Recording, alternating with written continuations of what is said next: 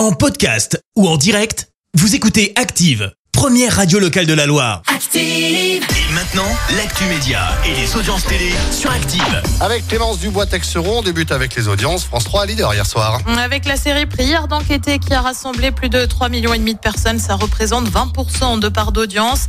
Derrière, on retrouve TF1 avec le lancement de The Voice Kids. Euh, France 2 complète le podium avec le Big Show. Laurent Ruquier et France 2, c'est fini? Bah ouais, l'info est tombée hier. Laurent Ruquier quitte donc la 2, lui qui était depuis euh, près de 30 ans. Et il a connu, euh, il est connu pour avoir notamment animé les talks du samedi soir, tu sais bien, entre 2006 et 2022. Avec l'émission la plus connue, On n'est pas couché. On avait eu écho de tension avec la direction. Euh, selon le Parisien, Laurent Ruquier aurait entamé des discussions avec TF1. Information bien évidemment pas confirmée par le principal intéressé pour le moment. Affaire à suivre. Et puis on reste sur France 2 avec l'annonce de Michel Simès cette fois. Les pouvoirs extraordinaires du corps humain. Bah là aussi c'est fini. L'émission était, tu le sais, co-animée avec Adriana Carambeu. Les derniers numéros vont être diffusés euh, cet été. Michel Simès affirme avoir fait le tour de tous les pouvoirs du corps humain.